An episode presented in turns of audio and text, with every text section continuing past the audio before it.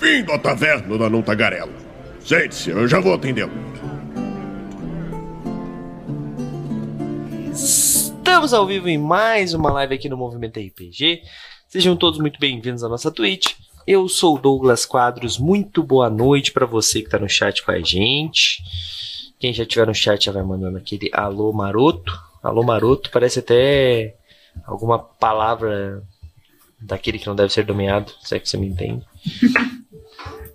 Bom, hoje nós vamos falar aí sobre um tema que o Raul teve a ideia, por isso que ele tá aqui, porque quem tem a ideia é obrigado a participar, né, Raul? Essa é a regra. A regra é bem clara sobre isso. Né? Eu, eu acabei de saber sobre essa regra. Parece, foi quem cunhou a regra. Bom, mas hoje nós vamos falar um pouquinho sobre o prazer, sobre IAs e as aventuras, né? Porque é o tema que tá aí no, no por algum motivo. Deixa eu ter aqui. Nossa, eu fiz e eu só faltou clicar OK. Ó, pronto. Eu, eu, só li o, eu só tinha lido o título embaixo, ó. Tô com o YouTube aberto e não tinha visto que tava IA e as aventuras no pronto. meio do negócio. Então hoje nós vamos falar sobre o prazer de ser um narrador, um mestre, um guia de jogo, enfim, cada jogo acaba tendo sua própria nomenclatura. E o Raul vai dizer pra gente de onde surgiu essa ideia, Raul, porque o Raul sempre vem com as ideias muito loucas, né? Então, normalmente veio de alguma coisa que ele estava fazendo. É, foi, esse foi exatamente o mesmo caso sempre, né? Porque é, eu costumo ver vários memes ou é, sei lá, conteúdo de tipo Reels de Instagram, assim, que fazem essa piada, assim, de como mestrar é um negócio muito trabalhoso e que o mestre sofre muito, né, e que os jogadores avacalham e que o único prazer do mestre é destruir completamente os sonhos dos jogadores, né, e daí, é, por um acaso eu tava ouvindo um, um Nerdcast com o Leonel Caldela e a Karen, que era, eu acho que sobre criação de mundos de RPG. Uhum. E, e, o Leonel falou em algum momento assim, ah, porque isso faz parte do prazer de mestrar. E eu parei e pensei, porra, a gente nunca fala assim sobre o prazer de mestrar, assim, é só esse estereótipo muito. É porque não existe, né? É por isso que a gente tá brincando. então eu acho que seria legal trazer é, coisas que nos fazem felizes como mestres, além de destruir os sonhos e as esperanças dos jogadores. é isso aí. Mas, Karina, você que talvez seja a pessoa que tenha menos experiência narrando aqui, porque eu sei muito bem que ela prefere jogar do que narrar, mas às vezes colocam a Karina como, como narradora também, que, né, tipo eu. É, conta pra gente aí, vou começar contigo. Quais tu acha que são os, pra, os principais prazeres de um narrador, além de destruir combos? Bom, primeiro que, é, talvez por isso eu seja a pessoa que menos narrou, eu, eu respeito muito os combos dos meus jogadores. Em geral, eu faço situações para eles poderem usar ao máximo. Talvez eu esteja errada, talvez eu esteja errada, talvez eu esteja incentivando é, o, o, uso de coisas erradas, talvez. Mas, é, para mim, o, o, grande prazer de, de mestrar tá aí, assim. É, não em deixar as pessoas fazerem combos, mas em conseguir costurar as minhas histórias a partir das histórias dos jogadores. Eu nunca fui o tipo de mestre que construiu tudo antes. Em geral, eu tinha jogadores muito bons que sempre me mandaram histórias antes. Eu sempre eu peguei muito grupo novo. É, o único grupo que eu tinha que jogava mais constante assim, era meu grupo de Laguna, e daí a gente conseguia dividir. Às vezes eu mestrava, mas principalmente meu amigo mestrava. Então eu não precisava me preocupar tanto com isso. A gente estava acostumado, a gente fazia, jogava 3DT, a gente fazia ficha em 5 minutos. E o nosso, o nosso background era menor do que isso, né? Era um minuto de background, quatro minutos escolhendo onde a gente ia colocar os pontos. É, e aí, quando eu mestrava, eu sempre pedia para os jogadores mandarem antes, eu costurava né, a minha história era a partir da história que eles tinham me mandado de background sempre. E aí, isso para mim sempre foi um prazer, porque eu acho que uma das boas qualidades que eu tenho como mestre e na vida, assim, é de conseguir costurar as coisas e conectar as coisas que eu tô vendo na minha frente. Então, assim, é, esse para mim é o maior prazer. Inclusive, a última história que eu mestrei fora do movimento RPG, assim, só por pura diversão e prazer com amigos, que eu nunca terminei, obviamente, eu só mestrei primeiro e aí o grupo se desfez, porque nós já éramos todos adultos. Foi uma história que eu não tinha passado para as pessoas que era medieval fantasia. Eu estava com um grupo de três jogadores novos e uma mais antiga. A mais antiga já sabia que eu sempre meço medieval fantasia, então ela já fez personagem medieval fantasia. Mas as outras três pessoas fizeram personagens de tempo e eras aleatórios. E aí eu pensei, puta, fiz merda, vou ter que mandar as pessoas refazerem. Ou eu vou dar um jeito de fazer tudo isso funcionar. E daí foi o que eu fiz. Então foi muito legal, assim. Então, para mim, esse, cara, eu vou juntar isso com isso, com isso, com isso, daí eu vou fazer uma história muito legal. É o maior prazer, assim. Tem outras coisas, mas acho que vou começar com esse que é o maior prazer que eu tenho. Muito bom, muito bom. Então, é, basicamente unir coisas aleatórias é. ai, Fazer ai. uma história funcionar a partir de qualquer aleatoriedade que coloquem na minha frente. Eu, eu, acho engraçado porque, tipo, isso é uma coisa que eu vejo muita gente falando, né? Ah, eu sou um narrador que não preparo muitas coisas, né? A gente tem aqui o contrário, né?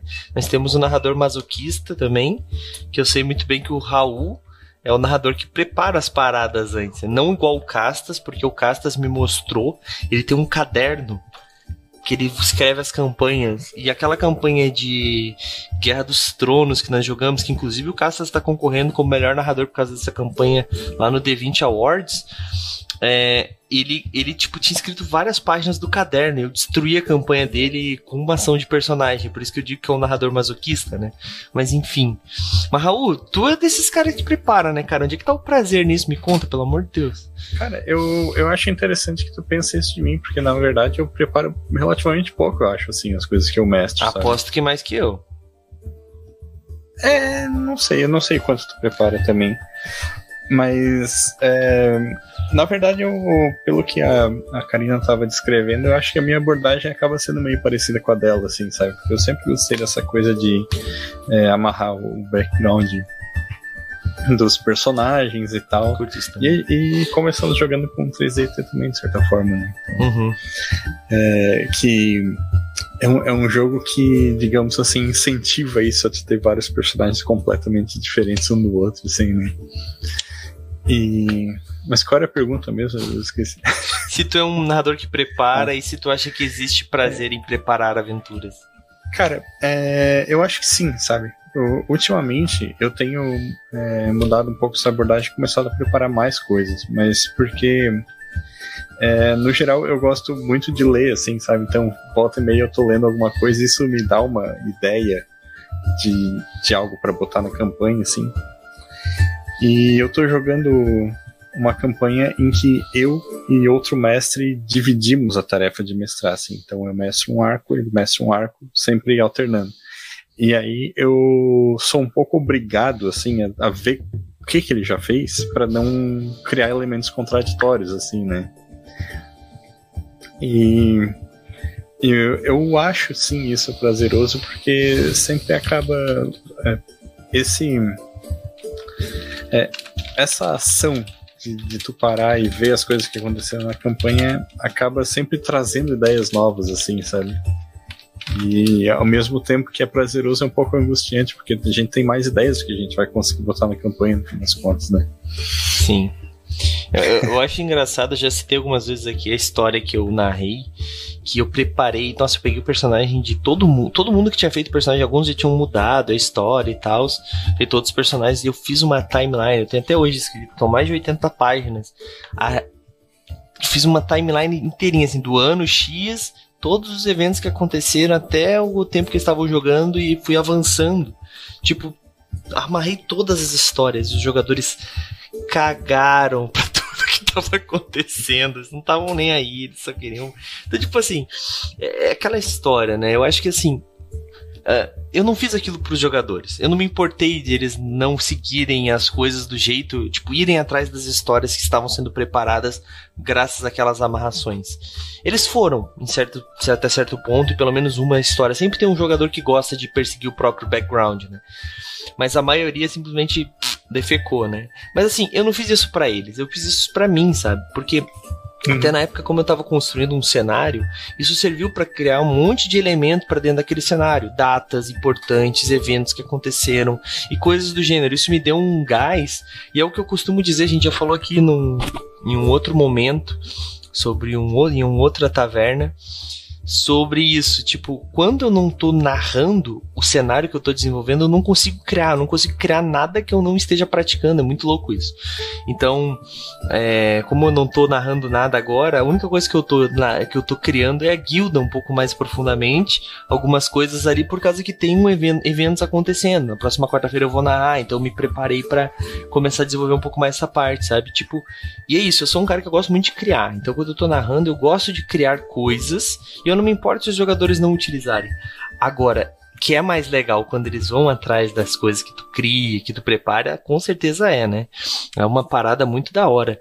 E algumas pessoas me. Eu fiz uma. Recentemente eu fiz uma entrevista e eu, me perguntaram, tá, mas tu prefere narrar ou tu prefere jogar? O Herbert também me perguntou isso quando eu fiz lá no Ideias Arcanas. E eu falei, cara. Depende, sabe? Eu não sou aquele cara que gosta de narrar, assim, tipo, oh, eu adoro narrar. Eu sou aquele cara que putz, tinha uma história legal. Que nem, por exemplo, na próxima sexta-feira agora, eu tô querendo narrar uma one shot Savage Worlds, porque eu tive uma ideia que eu acho que vai ser sensacional de fazer uma one shot com isso. Só que, e por isso eu quero narrar. Mas não é uma coisa que eu quero, tipo, nossa, criar uma campanha, sabe, tipo, eu não sei, eu prefiro muito mais pegar um personagem da vida para ele e jogar uma campanha longa com um personagem do que narrar uma campanha longa. Não sei se é porque eu narrei por muito tempo campanhas longas e me estressei. Hoje eu prefiro narrar one shots. E eu acho que isso mostra muito de por que o movimento RPG tem meio que esse formato. Por mais que agora nós temos bastante campanhas longas, né?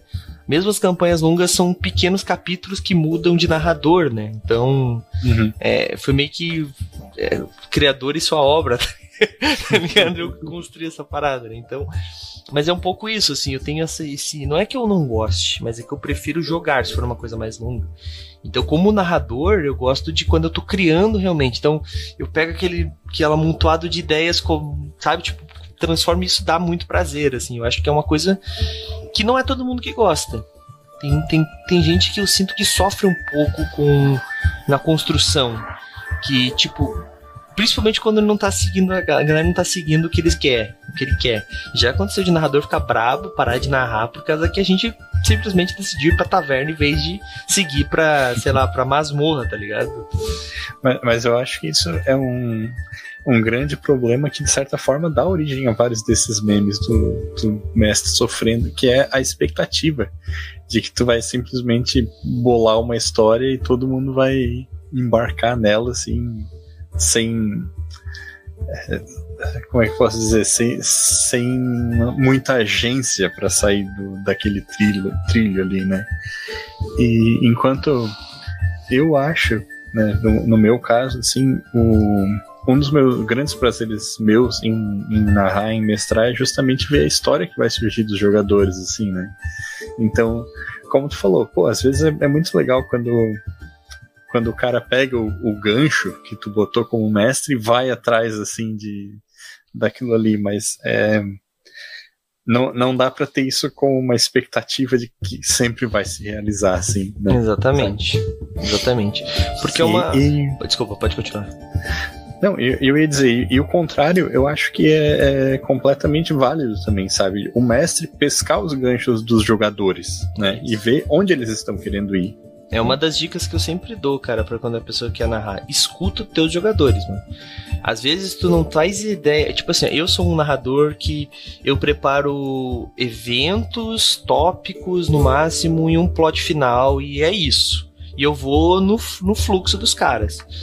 Daí, tipo, tu fica escutando. E o, o problema é, às vezes os jogadores são tão jogadores de mundo das trevas que criam tanta conspirações em jogos que seria uma coisa bem mais simples, que se tu começa a escutar, tu vira, vira umas loucuras, né? Essa mesma história, cara, tipo, era para ter um vilão só, acabou tendo quatro vilões, porque eles estavam desconfiando muito de um NPC que com certeza era para ajudar eles. Eles estavam desconfiando tanto que eu transformei esse cara num, num vilão, tá ligado? Porque, tipo, cara, eles estão desconfiando tanto dele, cara. Deve ter dado algum. Daí eu peguei como se aquilo sempre fosse planejado e eles simplesmente tiveram essa sacada parada. Isso é legal também. Sabe, às vezes tu, é, tu, tu, ser flexível é importante. É uma das, uma das qualidades que eu acho que um narrador precisa ter. Eu já, inclusive, elogiei alguns narradores do movimento RPG porque eram flexíveis. E eu acho isso muito importante. Eu não gosto de narrativas que o cara fala assim: Por exemplo, ah não, ah, eu, a gente já falou milhares de vezes sobre isso. Ah, vou abrir a porta aqui. Ah, se não pegar a chave há 14 sessões atrás. Tá, então vou dar um jeito, vou dar, usar o pick lock. Não, não funciona. Tá, vou lançar uma magia. Não, a porta é imune à magia. Ah, eu vou então pegar um pé de cabra. Não, a porta não tem entrada para entrar o pé de cabra. Porra, narrador, deixa esses caras inventar alguma coisa. Se tem um ladino, deixa ele usar um pick lock. Ah, se tem um mago, deixa ele explodir a porra da porta que tenha consequências deles não ter pego a chave 14 sessões atrás, mas que eles possam continuar a história, não tenham que voltar 14 cidades para trás para conseguir pegar a porra da chave de novo, sabe? Então assim, é, é, é isso que eu quero dizer. Eu acho que a flexibilidade ela é importante. E, e, tipo, alguns narradores eles não conseguem ter isso. E daí eu fico me perguntando se essa galera, tipo, sente esse, esse prazer em, tipo, fazer desafios que a galera não vai conseguir passar, sabe? Porque a minha parada é ver a galera passando o desafio que eu construí. E eu fico frustrado quando a galera não consegue. No sentido de que, tipo, eles desistem, sabe? Dificilmente acontece. Já aconteceu uma vez, eu fiquei meio puto, porque tava muito na cara, não tinha como eu facilitar mais, mas deu, demos um jeito. Mas, mas tipo, é, sabe? Tipo, é mais raro isso acontecer. E quem errou, na final das contas, foi quem? O narrador. Cara, ah, não, mas tava muito na cara. Claro, qualquer enigma que eu criar na minha cabeça, ele vai estar tá fácil pra cacete. não é verdade? Agora, às vezes os jogadores não veem as mesmas coisas que tu, às vezes eles não prestam atenção na, na, na história. Sim, mas às vezes eles também estão numa outra vibe, às vezes não pescaram um gancho, uma referência, enfim. Mas, Karina, tu tá muito quietinha, Karina. Como jogadora, então, o que, que tu acha que os narradores têm mais prazer em ver os, os players, os, os, os, como jogadora, o que, Peraí, eu me confundi, gente. É segunda-feira. Eu, eu tô que nem aquele meme, né? Nossa, essa semana foi longa. É segunda-feira, capitão.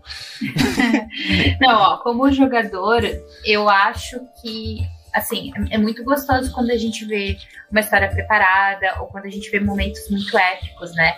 É, e aí eu vou falar de novo sobre mesas com com jogadores iniciantes, eu vou falar isso porque eu acho que quando a gente está acostumado a jogar RPG, acho que a gente talvez perca a noção do, do que a gente tá vendo na nossa frente, sabe? Mas quando a gente faz uma batalha bem épica, e aí a gente chega na conclusão épica dela, e tem o momento do clímax, o momento que a gente derrota é, o vilão, e aí o narrador ele pega o que tá acontecendo, e aí ele consegue transformar aquilo numa descrição muito legal. E aí tu consegue sentir aquela emoção, sabe? Porque é muito diferente de a gente dizer assim, ah tá, beleza, tu tirou 20, tu acertou e matou não, então o que, que aconteceu? E eu acho que esse momento ele é muito épico, assim.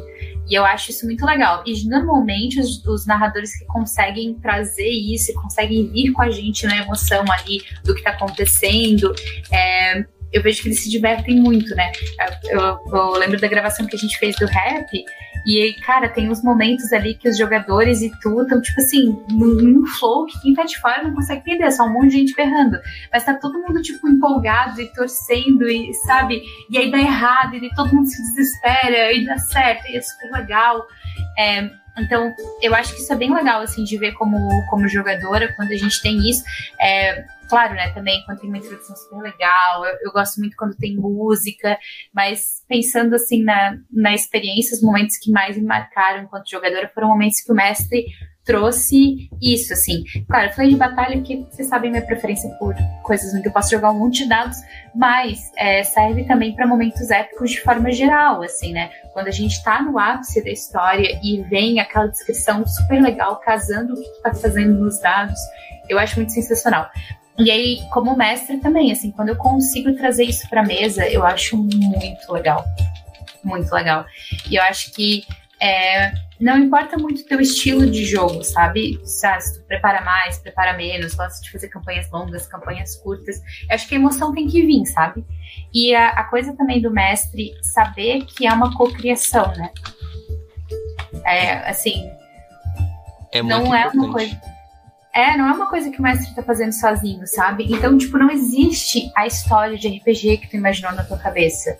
Essa é uma história. A história de RPG é o que tá acontecendo na mesa. Sim chama romance. Né? Tu pega, Não, é escreve, daí tem tudo que tu quiser lá dentro. E é isso. Né? Exato. e eu acho que também às vezes a gente tem a expectativa que os jogadores eles vão funcionar como personagens de um romance. E os jogadores eles não funcionam como personagem de um romance. Eles mal funcionam como personagem às vezes.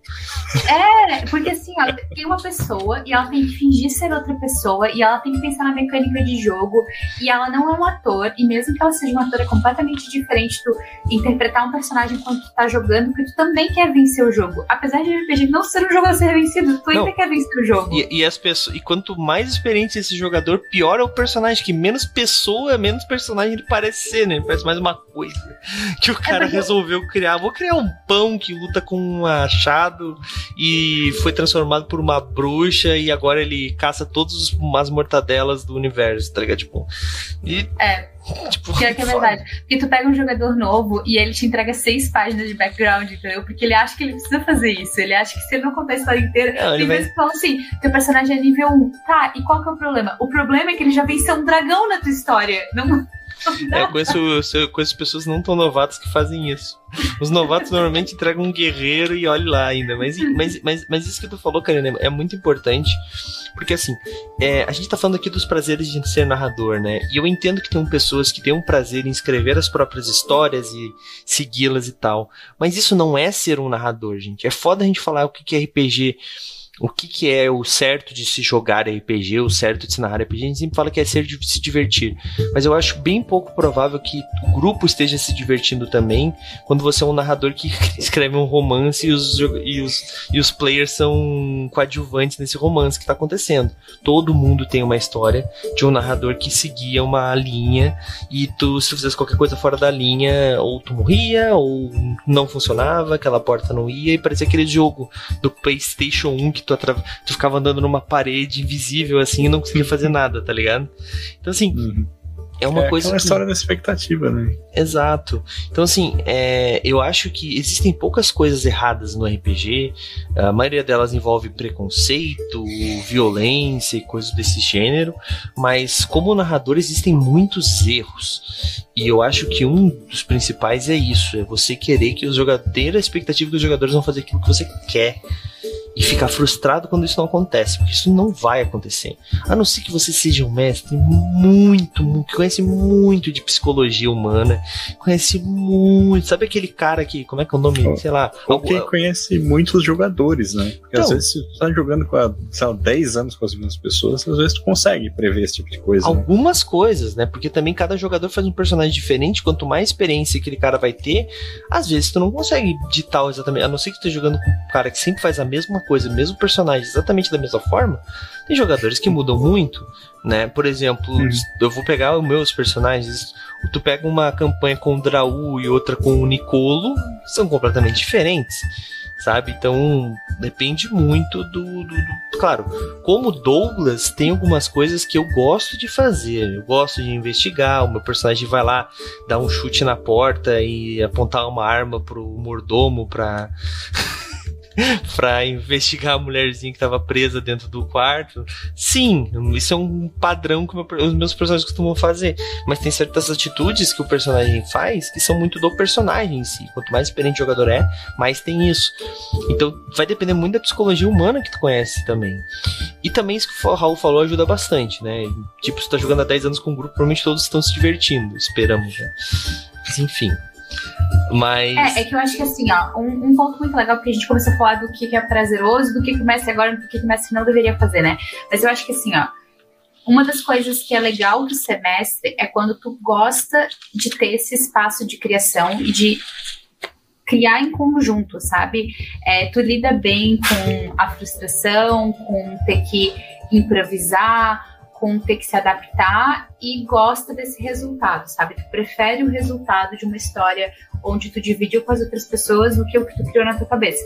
Porque pode ser muito frustrante tu criar toda uma aventura, toda uma história, e aí ter que lidar muito rapidamente com os jogadores fazendo outra coisa, ou não dando bola, ou não pegando um gancho, sabe? Então, sempre que tu cria um gancho que esses jogadores têm que pegar, tu tem que saber que tu tá te arriscando a que eles não peguem. E é bem isso. E já aconteceu exatamente isso que tu falou comigo, Doug, de o mestre colocar um personagem e a gente, quanto mais ele tentava fazer com que o personagem parecesse bom, porque era bom pra gente, mais desconfiado a gente ficava.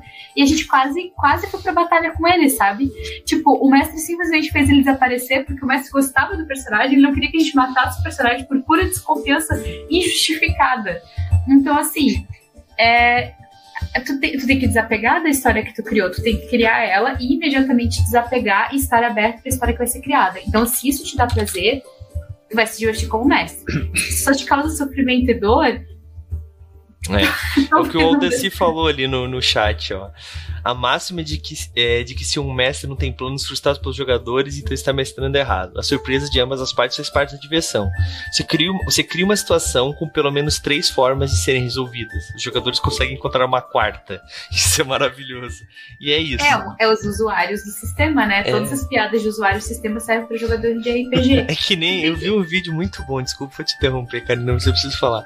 Que é um pai que daí, tipo, a programa é, é QA, né? Que é o quality. Ah, esqueci o nome, mas é a pessoa que testa os bagulhos para ver se tá ok. E o programador, né? Daí, tipo, o menininho era o programador, o pai dele era que seria o QA, né? Daí ele pediu pro menino fazer uma lista de, de, de tarefas para se fazer um pão com manteiga de amendoim. Daí o pai lendo a lista assim: ah, beleza, pegue o pão, ele pega o pão, pega uma faca, pega uma faca, pega, abre o pote de, de manteiga de amendoim, ele abre, passe a faca na, na, no pote de manteiga de amendoim. Daí o pai passou a faca do lado contrário, assim, tá ligado? Tipo, levantou. E daí ele é um gurizinho, não, não é assim! Porque às vezes as coisas que. Aquilo que eu falei, as coisas que parecem tão óbvias não são tão óbvias assim. Precisam ser, sabe, bem direcionadas. E às vezes os jogadores têm muito isso, assim. Ah, o meu, o meu personagem é um guerreiro que ajuda todos. Numa situação de combate lá, tu vê que tem uma mulher em defesa, ela vai precisar de ajuda. Ou vamos tirar desse. Tem um cara em defesa, né, pra quebrar esse preconceito aí. Tem um cara em defesa lá que ele quebrou a perna e tal, e ele tá frágil, os orcs estão vindo. O que, que você vai. Não, tá, botei orcs. Tá, os homens maus grandes estão vindo para pegar esse cara que tá com a perna quebrada. O que, que você vai fazer? Eu vou embora. Não, mas você não é um guerreiro bom. Foda-se, eu vou morrer morrer se eu for lá ajudar. Não, mas você é muito forte, você vai conseguir bater naqueles caras maus, dá tempo de pegar ele. Eu não quero arriscar.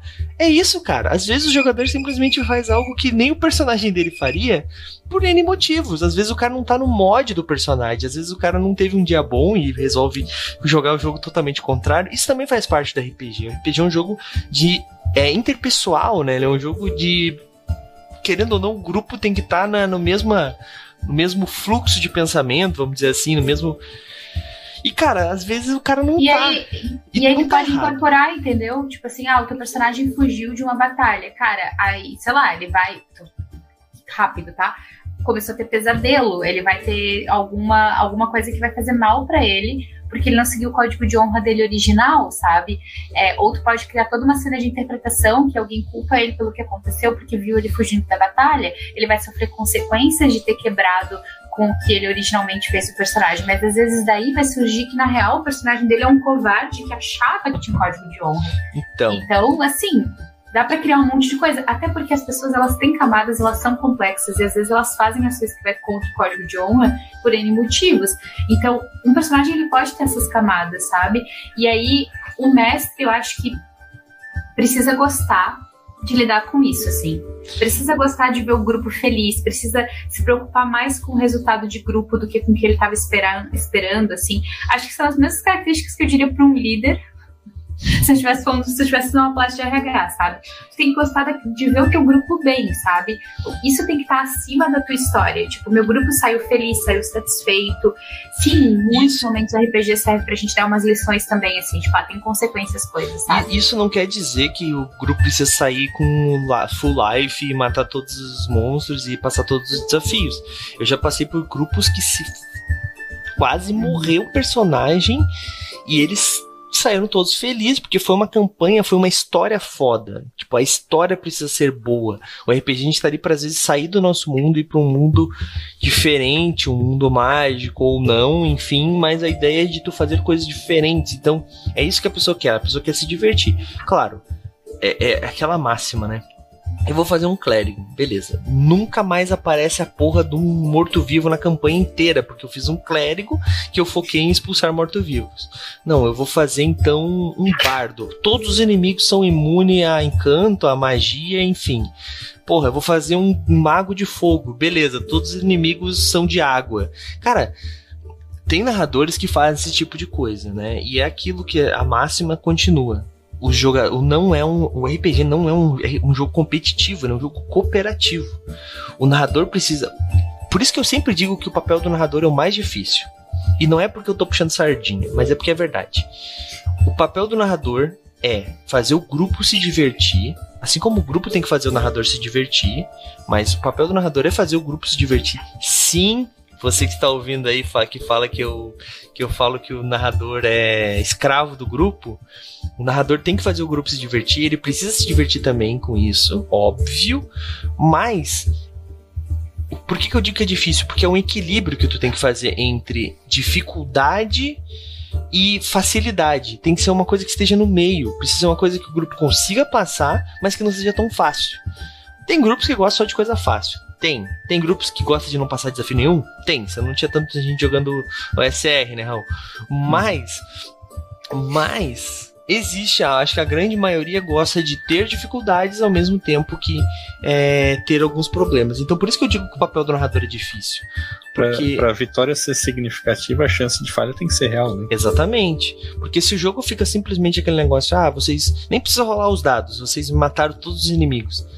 Quando o narrador fala um bagulho desse para mim, eu já fico meio desgostoso, assim. Ou ele quer acabar a campanha logo, ou tá chegando na hora dele ir embora. Pode ver que normalmente vem essa frase depois que ele pegou o celular e viu que tinha uma mensagem que provavelmente é da mãe no passado, Não, agora é, talvez isso, da mulher. Isso é válido se o personagem é muito poderoso, assim, né? Mas ainda claro, assim. Tem um guerreiro de nível 12 vem aquele monte de aldeão nível 1.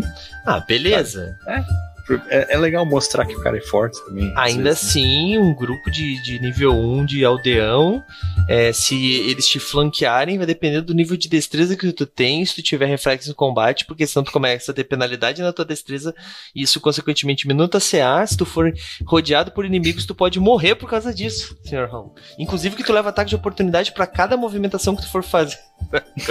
Absolutamente do nada vira um advogado de regras, chato pra caralho, não façam isso com seus grupos, por favor. Não, mas isso não, tem, mas um, assim, tem um ó, motivo de eu saber é... de todas essas regras, porque tinha um personagem na minha campanha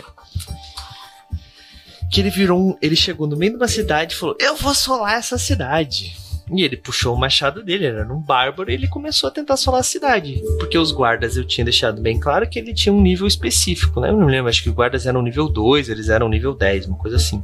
Só que começou a juntar tanto guarda em volta dele, e a gente tá jogando ID 3.5. Então eu apliquei todas as regras de combate reais até ele morrer. E ele morreu. E é isso. Mas isso foi porque ele fez uma parada muito escrota e o grupo. Ninguém do grupo ajudou ele, tá ligado? Eles entrou na cidade e falou que vão matar todo mundo, porque sim, tá ligado? Mas enfim. em DD em particular, né? Isso acaba sendo aquele prazer do mestre sádico que a gente falou, né? Em DD, cada classe tem uma fraqueza. Né? Sim. E aí, tipo, o cara chega com um bárbaro quer solar a cidade, beleza, vem aquele clérigozinho nível 3 e faz uma, né, faz uma magia que exige uma jogada de proteção de sabedoria, Sim. ou é, como é que era no vontade 3.5? Isso, save de vontade. Né? É, mas enfim, mas enfim. É, mas é, aí assim, ó, eu acho que vamos, vamos falar de outros prazeres também, né? Às vezes, o, tu tá com um grupo que tá sacaneando a história, que não tá fazendo as coisas direito, que não, não tá. Não, tipo assim, não, não tá jogando, sabe? Ou também aquele jogador que, tipo, tá avacalhando com o grupo. Então, às vezes, dá um prazerzinho de botar um desafio que vai botar o jogador no lugar certo. E se isso tiver uma função narrativa tá tudo bem, uhum. sabe? Às vezes a gente precisa fazer isso. Às vezes o grupo tá, tipo, não tá se ajudando. É... Enfim, tem várias situações. Mas acho que isso acontece principalmente com o jogador, assim. Tipo, um jogador que tá o grupo tentando fazer uma coisa e o jogador tá, tipo, só é, atrapalhando. Normalmente isso não tem nada a ver com o personagem. O personagem pode tomado um milhão de outras decisões.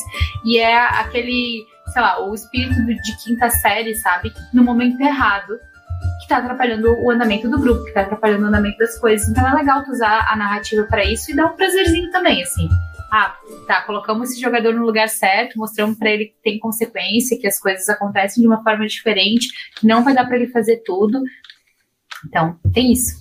Já o mestre sádico, ele tem prazer em sacanear com todo mundo, mas aí tá, ele tá só sendo sacana mesmo. Não precisa, né? Tem outras coisas que dão prazer no RPG.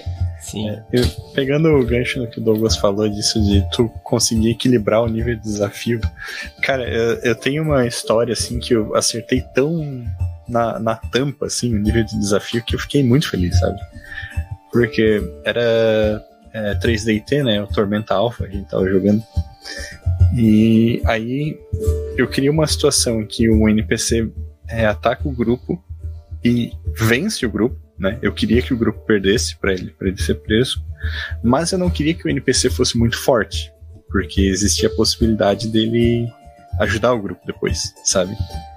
Então eu, eu consegui fazer uma ficha assim que era quase a pontuação nível do grupo e, e fazer o, com que a batalha terminasse com a derrota dos personagens, mas foi na estica, assim, sabe? Tipo, do, person do NPC ter terminado com, sei lá, dois pontos de vida, assim, sabe? E aí eu, eu terminei e pensei, porra, mandei bem pra caralho. Mas vamos ser sinceros aqui, parar com demagogia. A melhor a melhor, o maior prazer de ser narrador é receber a pizza de graça. Vamos ser, vamos ser sinceros. porque se você tá narrando. Tá narrando pros grupos errados. Eu é, nunca ganhei comida de tu graça. tá narrando pros grupos errados. A minha e mesa. Eu geralmente forneço assim. a comida. A regra é clara: quem narra não paga a conta. Essa é a regra. E não lava a louça também, normalmente. Fica a dica aí. Nossa, geralmente era na minha casa, eu fazia comida pra todo mundo e ainda lavava a louça depois pra gente não perder Vou jogar lá na Taverna do Não Tagarela no WhatsApp e perguntar aí, ó. Quem é aqui, ó? A regra é clara. Quem narra não paga pizza. Essa é a regra. Inclusive, sempre me vendi e deixei bem claro por pizza.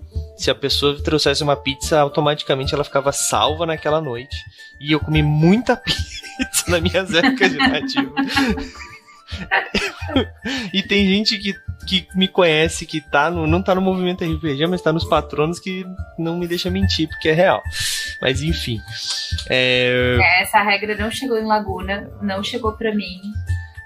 Nossa. Que pena. Sabe que eu, che eu chegava em Laguna e a minha mãe já comprava tipo um quilo de salsicha pra gente fazer cachorro quente pro grupo, de panela, assim, ó, grande. Nossa. Porque ela já sabia que a gente ia ficar três, quatro dias enfiado em casa, jogando de madrugada. Então a gente já fazia comida em grande quantidade, assim.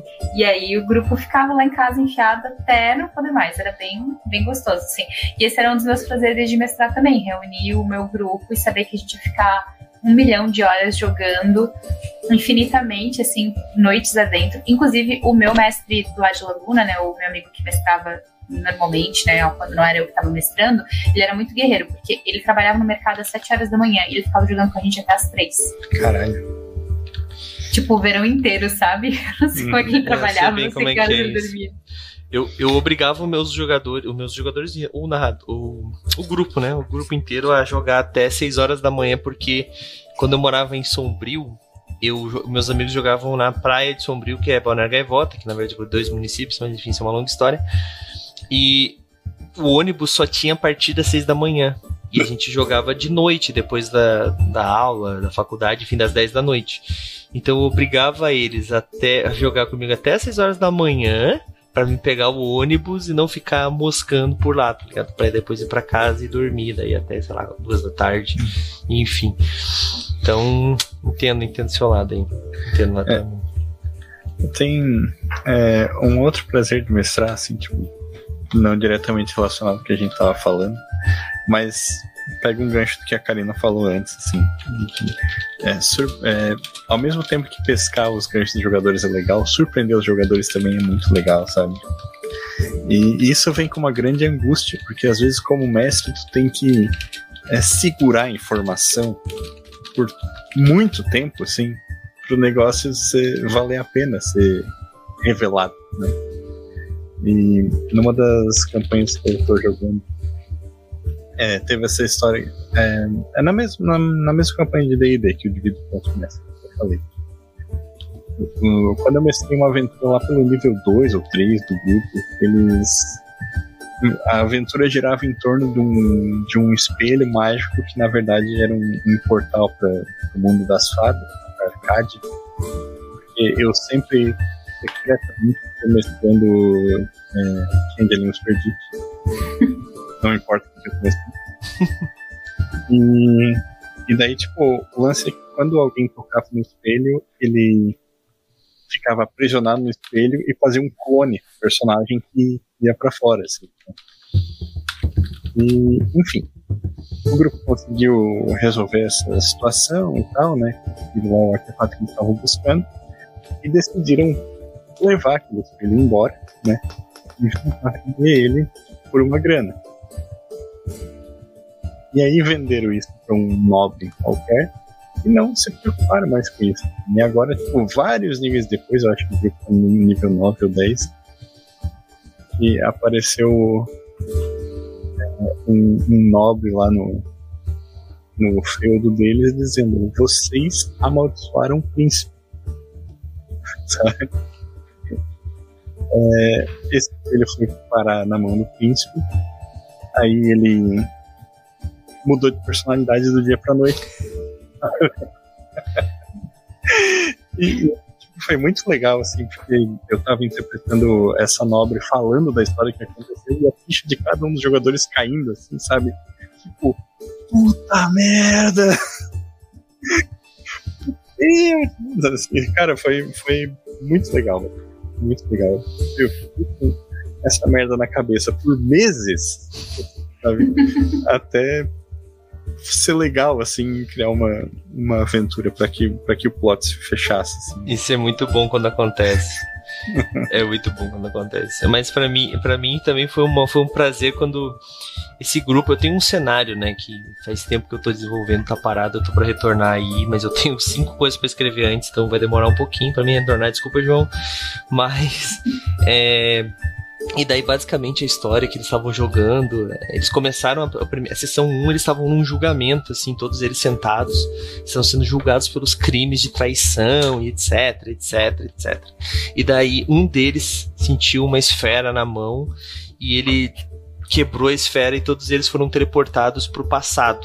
Então, só que as no, a, na primeira sessão eu pedi para cada um descrever uma cena importante de tipo ah, a vez com que eles se conheceram, uma coisa que fez o grupo ficar mais unido. Então cada um dos players criou uma cena.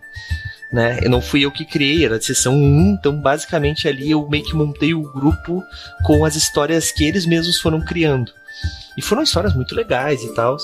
E daí eu joguei o dado e eles voltaram exatamente para uma dessas cenas porque era quem, quem caiu o número, tipo, ah, o jogador 1, 2, 3, 4, 5. Quando caiu no 5, a esfera estava na mão dele, ele destruiu a esfera e eles voltaram para essa a cena que ele descreveu. E daí eles voltaram, então eles sabiam algumas coisas do futuro, mas eles não tinham o que, que aconteceu para eles serem julgados. Porque eu falei que no, quando eles destruíram a esfera, eles só tinham aquelas memórias até aquele momento. Então, tipo, a timeline podia ser longa ou pequena. Só que eles sabiam que eles iam ser julgados. essa memória eles tinham ainda. Então eles ficaram o tempo todo fazendo várias coisas e meio que fugindo do reino, porque eles sabiam que eles tinham sido julgados pelo reino, eles estavam sendo, né, eles iam ser mortos pelo reino, etc, etc, etc.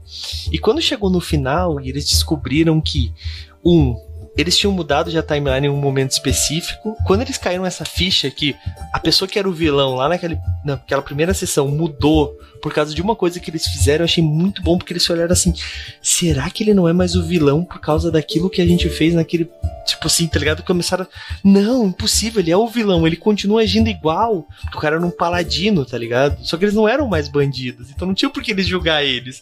Eles falaram, não, mas a gente não fez nada. Eles falaram, não, cara, se ele vê a gente, ele vai. E, cara, eles ficaram uma, uma, duas horas discutindo, três horas. Foi uma sessão inteira eles discutindo se eles pediam ajuda pro paladino, se eles ajudavam ele ou simplesmente fugiam. Eles quase venderam a alma deles pra uma bruxa que tinha lá para conseguir fugir do paladino que tava perseguindo eles, porque ele queria, tipo, explicações, ajudar e etc, por causa da missão que eles estavam fazendo, tá ligado? Mas foi muito bom porque eu, eu criei a pulga no primeira sessão. Tá ligado? E eu não dei exatamente o que que aconteceu. Então, quando o arco se fecha, as coisas se encontram, eu acho que isso é um dos maiores prazeres do narrador, né? Assim como quando os jogadores manjam do, do, do enigma, eles conseguem resolver num tempo que tu imaginou, mais ou menos. Isso também é muito bom. Porque quando é muito rápido, tu fica um pouco frustrado, vamos ser sinceros, fica tipo, porra, fiquei três horas fazendo esse enigma, os caras resolveram em cinco minutos, me senti um bosta. Agora, quando demora demais, tu pensa, nossa, mano, será que eu exagerei? Então, assim, quando eles demoram um tempo, mas conseguem resolver, é muito bom, é muito bom mesmo, assim. Mas, gente, vamos para nossa rodada final aqui pra gente encerrar mais esse episódio da nossa Taverna da Tagarela. Vou pedir pra Karina começar com a gente, então, Karina, um prazer de narrar aí que a gente não falou, ou uma dica pra galera que tá narrando e tá sem prazer aí. Vai lá. Cara, eu acho que pequenos detalhes. Tipo, nem sempre tu, como narradora, ou narrador, ou enfim, é, vai, sei lá, conseguir preparar o set list, é, é, escrever todas as cenas, preparar todos os inimigos, mas às vezes trabalhar em uma coisa, em um pequeno detalhe que dê imersão, alguma coisa que surpreenda os jogadores é um prazer imenso. Esse não fui eu que fiz, foi uma amiga minha na primeira vez que ela mestrou, uma das primeiras coisas que aconteceu é que a gente pôde ir numa lojinha da cidade comprar alguma coisa. E aí ela imprimiu, eu sei, não se faz mais isso hoje em dia, bem, mas ela imprimiu uma lista de coisas que tu podia comprar de itens. E aí tinham vários itens e tinha um anel de unicórnio. E a gente fez de tudo para comprar o anel de unicórnio e o anel de unicórnio não era nada, era só um enfeite. Mas aquilo gerou uma inversão tão grande na gente, a gente foi tão rápido pro jogo, sabe? E foi um pequeno detalhe. É, então, às vezes, tu trazer algo, tu trabalhar para colocar algo na mesa que surpreenda é, é, muito legal, assim. Então, acho que esse é um dos, dos prazeres, assim, tu preparar algumas coisas que tu sabe que tu vai inserir, ficar na expectativa, pensando como é que as pessoas vão reagir quando elas verem isso, o que, que elas vão fazer, e aí tu consegue é, trazer aquela experiência super imersiva. Ah, isso que tu me falou me lembrou, mas eu me lembrou de uma parada que eu fazia, mano, que me dava muito prazer. Foi um dos enigmas daqueles que eu falei que, que demorou, mas eu vou falar só depois, vou deixar o Raul falar primeiro. Só vou mostrar mais ou menos aqui, ó. Eu fazia props, gente. Depois eu falo um pouquinho sobre isso. Vai lá, Raul. É, cara, para mim, um que eu acho que a gente não comentou, mas que para mim é um grande prazer é, é, é narrar cenas que são marcantes, assim, sabe? E narrar no sentido de descrever mesmo, sabe? E eu, eu, eu acho muito triste, assim, que as melhores cenas que eu descrevi na nossa campanha de cult aqui no Movimento RPG se perderam. Cara. É verdade, sabe? Cara. É muito triste isso. E... é, uma Foi no delas... último episódio, né? Os dois últimos episódios. Uhum. Uma delas foi aquela do, do personagem do Edu, como é que é o nome dele? O Yo, Jonas. Jonas. Jonas sendo espancado lá pelo. Talvez essa esteja gravada, eu acho que era no episódio 2 daquela temporada. Eu não, eu não tenho certeza. A que tu perdeu foi a última do primeiro, da primeira temporada. Que ele tava tentando matar o próprio amigo lá, tentando matar Sim. a personagem da. É, da... que. Uhum que ele queria matar o, o, o amigo dele e a. Como é que é o nome dela? A Ana. Ana Red Hot. Isso. É, queria tentar defender o cara, assim, os dois começaram a brigar, assim, rolou um PVP, mas era um PVP que fazia todo sentido pra narrativa da história, assim, por isso foi muito foda, sabe? Sim. E e, e, outra cena foi essa que eu falei, né? Do, do Jonas sendo espancado pelo, pelos guardas lá no inferno. Sim. E ela teve uma, uma fisicalidade, assim, muito foda, né? Sim, e o Edu é muito bom nisso, cara. Tipo, uhum. o Edu nessa parte de interpretar essas coisas, porque ele tem muita experiência, se é que vocês me entendem. então, é muito bom. Mas. Uma Pode... outra campanha que. Só pra não perder a linha de raciocínio uma, uma campanha que eu lembro que me marcou demais, assim, que eu até tava conversando esses dias com a jogadora que, que tava jogando essa cena, era Changeling os, os Perdidos, de fato. Uhum. Né? Mas isso era Changeling os Perdidos mesmo, não tava inserindo Changeling outra campanha. E que ro tava rolando uma aposta, assim, sabe? De que ela precisava vencer um duelo um contra um contra um, um ogro né, para eles libertarem um, um outro changeling que estava preso lá. E, e, daí só que o ogro era, era bem mais forte, sim. Mas a personagem da, da jogadora, ela era uma, luta, uma lutadora muito boa, assim. Só que o grupo todo tava naquele desespero de não saber o que ia acontecer, sim, sabe? Uhum. Já se preparando para eles Pior. terem que usar os poderes deles para tentar trapacear na luta e tal, Uhum. sabe? E só que a descrição da luta em si foi porra, foi tão boa assim que, que eu descrevendo eu tava quase me sentindo como se estivesse lutando assim com- no, no, no lugar dos personagens, sabe? Sim. E, porra, isso pra mim foi um- uma parada muito foda. Muito massa. é. Eu me lembro também do. Uma coisa que eu gostei muito de ter jogado que tu narrou, Raul, foi o último episódio da nossa temporada de cult, que da terceira temporada, que tipo, o meu personagem fechou aquele ciclo, tá ligado? Tipo, cara, sem spoilers aí pra galera, mas tipo, assistam Ah, foi essa foda. temporada, cara. Tipo, o final é. Tem referência ao primeiro episódio, assim. Então. O primeiro episódio não, é a primeira temporada. Então, assistam que vale muito a pena. Ah, só vocês procurarem, podem entrar no- nas, em séries aí no Movimento RPG, lá na- no menu séries, vai em Burô e tem é, ah, Crônicas de Leipzig. Tem as três temporadas lá, vocês podem assistir e vale muito a pena, gente. Uma puta de uma história foda demais. Bom, e o que eu ia falar, gente, eu era muito dedicado, tá? Muito, muito dedicado mesmo. Eu fazia os mapas nos papéis que eu envelhecia com café, aquela clássica, né? E eu escrevia em todo o mapa, né? E daí, tipo, fazia o mapa do, da, da, da dungeon e tal. E para esse mapa em específico, eu botei vários vários efeitos de queimado e tudo mais, né? E daí qual que era a ideia? Aqui dá para ler se vocês forem prestar bastante atenção o que que tá escrito, né? Ó, dá pra, dá pra ler fácil aqui, né? Só que quando eu entreguei pros jogadores não dava, porque eu comprei uma caneta essa caneta que tá aqui, não, eu guardei ela. Uma caneta que quando ela tem calor, ela apaga. E eu então risquei todo e fiz umas letras que, tipo, pareciam uns glifos, assim, sabe? Tipo, todas as palavras tinham vários riscos a mais e tal, então não dava pra ler absolutamente nada. E eu falei assim: ah, vocês encontram um mapa. E eu entreguei na mão dos jogadores. E falei assim: ah, tentem desvendar esse mapa ou continuem a história. E eles ficaram, ficaram, ficaram, ficaram, ficaram, ficaram, até que eles conseguiram entender uma palavra, que era um deus do fogo. Cara, isso parece isso. E daí começaram a um tempão, cara. E daí eles notaram que tinha um queimado no meio. Daí eles pegaram um isqueiro e começaram a esquentar o mapa e as palavras começaram a aparecer. A cara que eles fizeram, sabe? Tipo, valeu todo o esforço. É, é sobre isso, sabe? É isso que eu digo que, tipo, é um dos prazeres de narrador. É, é isso. Claro que aqui eu exagerei um pouco, né? Fiz um bagulho que deu trabalho pra cacete.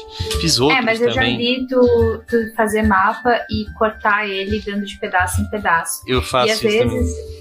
É assim, ó, eu acho que é, essa é uma das coisas muito legais. Porque às vezes a gente, como mestre, acha que pra surpreender a gente tem que construir uma baita de uma história e surpreender com uma baita de uma história. Mas tem uma coisa que eu aprendi com board game e com escape room, porque isso me lembrou muito escape room, é que a imersão tá em outras coisas também. Sim. É, música. tá em.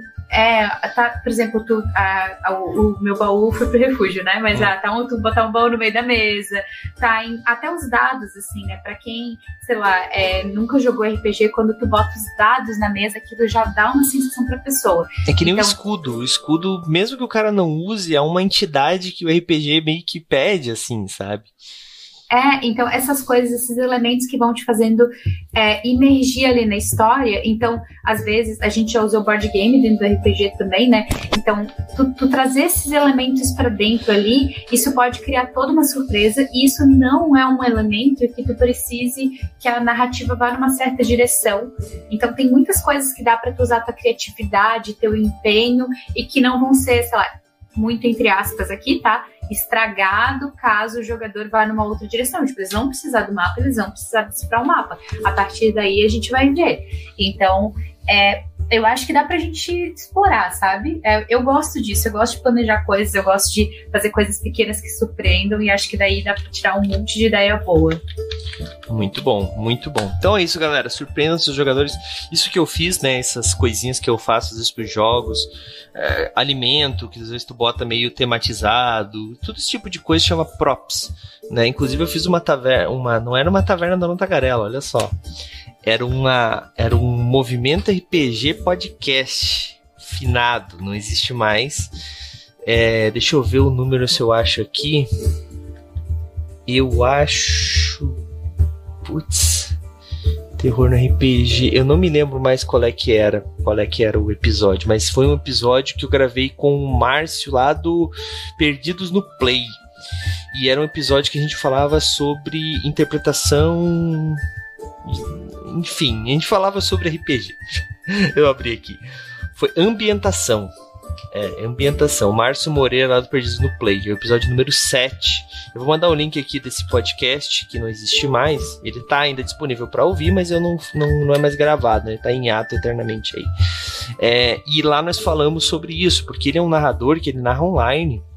É um dos narradores que eu acho mais fodas assim que tem no Brasil. Ele narra online, mas ele prepara muito material para os jogadores, mesmo online. Né? Então ele faz tipo ah, documentos, fotos, os jogadores na, nas lives eles veem essas fotos e daí depois tu vai ver que lá na frente aquela foto tinha um personagem que ninguém se importou que ele tava naquela foto e depois ele aparece em outra foto e depois ele aparece num retrato de jornal, numa notícia do jornal e de repente tu descobre que esse cara era o vilão e ele tinha aparecido no primeiro episódio, sabe? Então, tipo, é umas coisas que tu começa a fazer, assim, e eu acho que é muito importante essa ambientação é, aparecer, né, pros jogadores. É uma, é uma coisa que não é todo mundo que tem esse prazer, mas eu sou uma das pessoas que tem de fazer, né, e é por isso que eu acho que eu me empolgo mais narrando presencial do que, do que online, assim. Online eu acho que é, não, não, tu não consegue ter todo, tudo que dá para fazer de ambientação. Mas também dá muita coisa, principalmente música, é, próprios sons local, coisas do gênero. Enfim, galera, escutem aí, eu deixei o link no chat, escutem, tem um episódio também muito legal que eu gravei com o John Bogué do, é, do Terra Devastada, que tá voltando, muita coisa aí legal vai acontecer, e é isso, gente. Pô, Queria agradecer quem tava no chat com a gente. Vimos uma mensagem aqui, ó. Jefferson Peixoto. Boa noite. Estou jogando uma campanha de Pathfinder 2, que já tem 3 anos. Ela passou em apenas uma cidade, seus arredores. Então o mundo pode ser amplo mesmo que restrito, é, geograficamente restrito. É isso, é, isso é muito verdade, assim, tipo, é, às vezes a gente não precisa criar, é, não é todo narrador que precisa criar todo um mapa mundi, né? Às vezes uma pequena cidade já pode rolar muita história, né? Praticamente todas as crônicas de vampiro acontecem sempre numa cidade só, né, cara? E nem existe, tipo, dragão, assim. É, exatamente. exatamente. É, não, não, não é o tamanho, assim, no cenário que vai, ah, vai dar profundidade pra ele. Dependendo da tua idade, tu já foi pro Egito lutar contra múmias para pegar uma pedra mágica para tua espada que vai te ajudar a salvar o mundo junto com teus amigos X-Men das Trevas. Não vai dizer que não. Vai dizer que não. Enfim, galera, a gente vai encerrando mais esse episódio da nossa querida Taverna da Nontagarela. É, Raul, tem algum jabá para fazer aí? É, posso deixar o jabá aqui dos últimos textos que eu escrevi para o Movimento RPG, o guia de criação de personagens de Old Dragon 2 e um sobre o livro de Nod. É, o terceiro post da série do livro de Nod que eu falo sobre Lilith. Olha aí, Deixar os dois aí. Um pouquinho importante, né, pro mundo das trevas. É. só um só pouquinho. Um pouquinho. É. E, e, isso que o texto é só, tipo, do, de como ela é mostrada no livro de Nod, assim, sabe? Fora é, outras facetas dela. Tipo, que assim. é um baita livro também, né? Uhum. Saiu outro, Raul? Vai sair outro, né? É, a Galápagos anunciou. Mas é uma reimpressão, né? Eu não sei se é um outro livro. Ou vai ser uma. Saiu uma atualização lá fora e a Galápagos. Não, não, é o, é o mesmo livro. Ah, tá. É o mesmo livro. Ele só.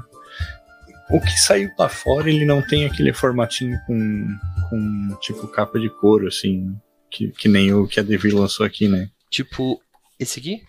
Isso. O que saiu lá fora, é, ele é o mesmo livro, só que com capa dura. Né? Ah, entendi. É um puta livro. Ah, eu gosto desse material assim, porque pensando que é um livro antigo, ele me dá uma sensação. Eu não sei porquê, assim, uhum. mas esse tipo de abertura me dá uma sensação até de é, livro feito em couro, sabe? Uhum. Ele tem essa, esse tipo de abertura mais parecida, assim, tipo, então ele me remete a uma coisa muito antiga. Então, pro livro de Nod, acho que combina muito. Inclusive, este livro de Nod é o meu, mas nós já demos um no patronato do Movimento RPG. Nós demos um livro de Nod. Lembra disso, Raul? Lembra? Eu queria. Ah, esse eu, ganhei. eu queria muito. Todo Eu mundo queria queria, mas quem muito. ganhou foi o Thiago, né? Que é um dos nossos patronos. E vocês podem ganhar também, mas. Nossa, eu esqueci que hoje nós íamos fazer a chave. Eu vou fazer as duas chaves. De novo? Esqueci de novo. Eu vou ter que Eu tô fazer. essa semana. Eu vou ter que fazer no mês que vem as duas juntas, tá ligado? Eu vou fazer amanhã. Amanhã é um dia interessante, né? Halloween, já pensou ganhar um presente Halloween? Vou fazer amanhã, sem falta. Não me deixe esquecer, ó. Karina. Me ajuda. Me ajuda a lembrar, Karina. A tua memória é boa. Aham, claro. Mas, gente, ó, então, patronato do Movimento RPG, vocês, eu não costumo falhar, eu acho que é o primeiro mês que eu, eu não falei ainda, É né? verdade. Hoje é dia 30. Ele, ele, ele, ah, pode, ele pode ter esquecido esse mês, gente, mas ó, vale muito a pena, porque esse sorteio umas coisas muito legais. A gente não sorteia nada, tem. só pra deixar claro, né? A gente concursa, a gente concursa. É, eu sempre esqueço desses detalhes, eu Ah. tô sempre errada, gente. O Douglas tá certo. Então, galera, é o seguinte, ó. A partir de 5 reais por mês, vocês entram no patronato, vocês ganham um monte de vantagens bacanas. Tem umas paradas que a gente tá preparando pro ano que vem que vai valer muito a pena você ser um patrono. Cara, não, não, posso falar ainda, mas tem muita parada legal que o patrono vai ter vantagem. Certo? Ah, A gente tá fechando parcerias, já tem dados personalizados só do movimento RPG, que vocês podem ganhar se for patrono. Tem várias coisas bacanas. Inclusive agora, já vou denunciar isso, né? A gente vai dar um Chaves da Torre já nesse mês de outubro, conforme eu tinha anunciado já. E agora, quem for patrono do movimento RPG, compra livros na Caleidoscópio com desconto. Hum. Olha só, boa. Exclusivo para patronos do movimento RPG, tá bom? Então tem que ter o seu e-mail cadastrado. Se você não tem, se você não é patrono, você não vai conseguir comprar. Então torne-se patrono, galera. Vai valer muito a pena. Além de você começar a comprar com desconto, você vai estar ajudando o movimento RPG, ajudando o RPG Nacional, né? E tem muitas outras coisas mais. Vale muito a pena. Acesse o link aí e apoie. Galera, é, É, uma isso. coisa que eu acho sempre bom falar sobre os patronos, quando a gente fala sobre apoiar o RPG Nacional, a gente tem muita produção no movimento RPG, é sempre bom a gente reforçar isso, assim, mas muita produção. Blog, RPG completo. Então, assim, é, a gente tá falando sério quando a gente fala que é pra apoiar a produção de um RPG Nacional. É verdade, é verdade. Inclusive, é bom falar já que nós estamos para novembro. E em dezembro nós temos a mais uma edição da Etérica. E a edição da Ai, Etérica, falando da RPG Nacional, vai ter uma one, shot, uma one shot, não, RPG de uma página. O, o- o tema é Cyberpunk. E o RPG de uma página vai ser de ninguém mais, ninguém menos que nosso querido Jorge Valpassos. Já está nas mãos do Raulzito esse RPG de uma página. Imagino que o Raulzito ainda não diagramou, porque tá meio cedo, né, Raulzito? Mas. Ainda não diagramei. Mas eu já li e, cara, é Jorge Valpasso, né? Não preciso dizer mais nada. Então, então, olha, tem conto de autor que escreve só Cyberpunk, Marcelo. Desculpa, cara. Marcelo. Me desculpa, não me lembro seu sobrenome. Deixa eu descobrir o sobrenome do nosso querido Marcelo, autor. Aqui, Marcelo Augusto, tá? Autor de Cyberpunk, Cyberpunk é, ou, e Cyberpunk também, né? Marcelo Augusto Galvão. Nacional, certo? Vai ter contos. Eu tô- vai ter um monte de coisa. Assim, Galera, se você ainda não é apoiador, apoie. Vai valer muito a pena. Tenho certeza que os seus 5 reais vão ser muito bem investidos. É isso, né, Raul? Isso aí. Então é isso, galera. Valeu. A gente vai encerrando esse episódio. Eu deixei o link aí no chat para você apoiar a revista Etérica, caso você ainda não seja um apoiador. E a gente se vê amanhã a partir das 9 da noite com o episódio final de Mar de Mortos no dia do Halloween e com o concurso de sorte do patronato. Valeu, galera. Falou. E aí, você gostou? Acesse todas as segundas às 20 horas twitch.tv barra mrpgoficial.